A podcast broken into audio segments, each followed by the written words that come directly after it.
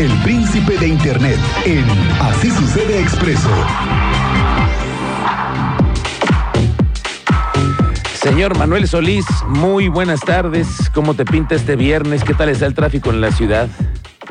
Está sabroso, señor Álvarez. Está bien. Los Reyes nos trajeron, al menos a mí me trajeron como 10 millones de automóviles enfrente de mí. Entonces estamos aquí junto con todos ellos disfrutando de la música preciosa que nos pone el señor Lugo y todos bailando en el coche, pero sí, pues esperando en el sol y en el tráfico. Pero ahí vamos, ahí vamos con las obligaciones de, este principio de año. Bueno, sí, lo que pasa es que el arranque de año siempre es complicado y hay que ir paso a paso.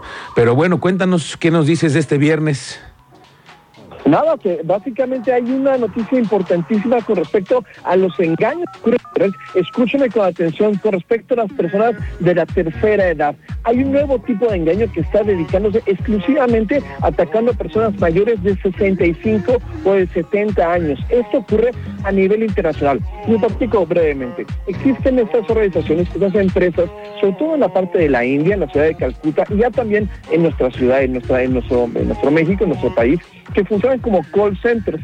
Call centers en que ofrecen tarjetas, en que buscan gente que debe dinero al banco, en que buscan gente que vende, que debe dinero a alguna empresa, pero que también en cierto aspecto pueden funcionar como lugares para hacer engaños, en que están buscando a las personas de la tercera edad para que les pasen sus cuentas o de tarjeta de crédito o sus cuentas o los servicios en que están sus datos personales. En el caso de Estados Unidos, el fraude ocurre más o menos así. Se comunican de esos call centers con una persona de tercera edad y le dicen que hubo un error en la cuenta de su banco, en la cuenta de su Amazon, en la cuenta de cualquier servicio digital que tengan, y que a su cuenta se le han depositado 200 dólares de más. Mm. Y le pide, por favor, que el- la persona de tercera edad devuelva ese dinero con un sistema por internet, pero que es falso. De manera que después de un poco de engaños, un poco de confusión, resulta que hay 200 mil o 20 mil dólares extras en la cuenta de la persona de tercera edad, lo cual es un error.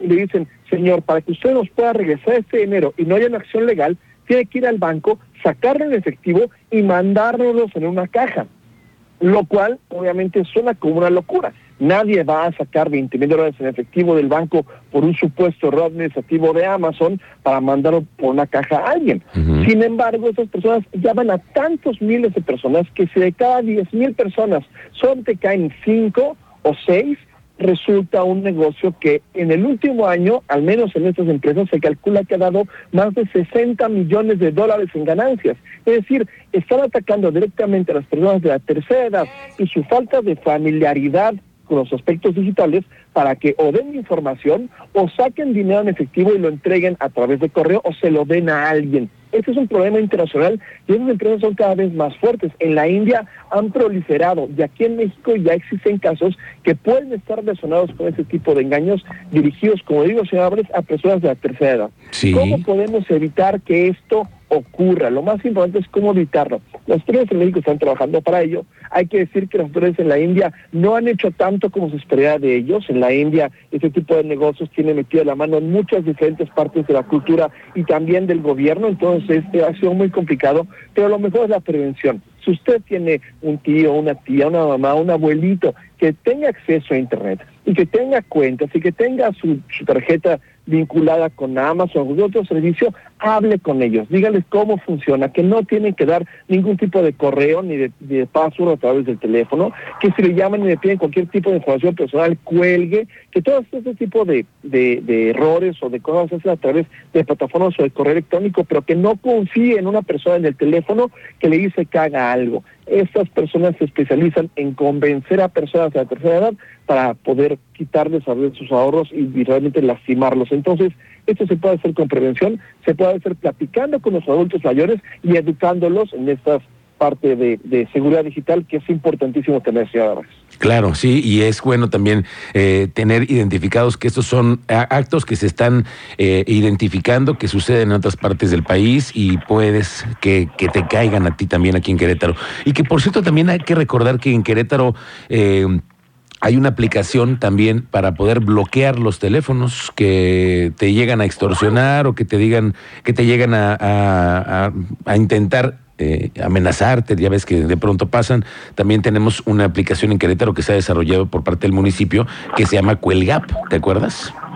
Es correcto, y funciona muy bien para este tipo de, de, engaño en el que nos hablan a uno y dicen, hola primo, a menos a, poco no sabes quién te está hablando, como si tuviéramos una pariente que está tratando de regresar a Estados Unidos y tiene algún problema que requiere que le depositemos dinero. Ese tipo de engaño lleva años haciéndose y es muy clásico aquí en México. Y mucha gente ya lo tiene mucho en el radar, ¿no? Que si habla alguien tiene que identificarse y uno tiene que decir, ah, eres Pedrito, y decir, no darles pistas de nuestros posibles este, eh, parientes migrantes que vienen de regreso, sobre todo a fin de año.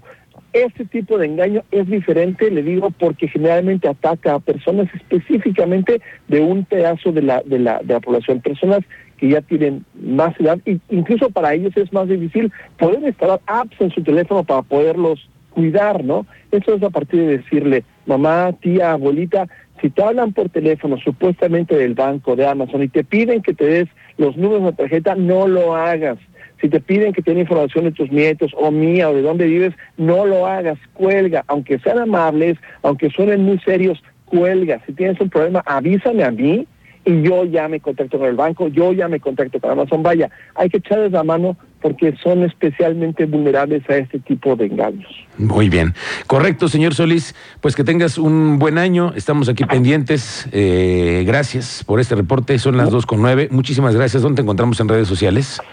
Es muy fácil, estoy en twitter.com diagonal Manuel J. J, twitter.com diagonal Manuel J. J, ahí estoy para cualquier tipo de comentario a sus órdenes. Si es que tengan muy buen año a todos los que nos escuchan y pues nada, a seguir trabajando. Estamos pendientes. Gracias, señor Solís, muy buenas tardes.